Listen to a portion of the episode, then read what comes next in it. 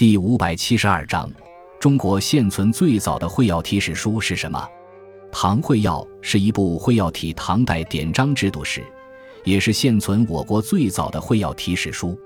作者王溥，字其物，滨州祁县（今山西祁县境内）人，熟悉各种典章制度，曾在五代后汉、后周任官吏。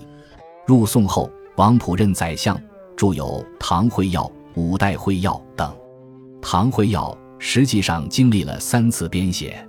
其中最早的一次是在唐德宗时期，苏冕编写了四十卷会要，后至唐玄宗时又编成四十卷续会要。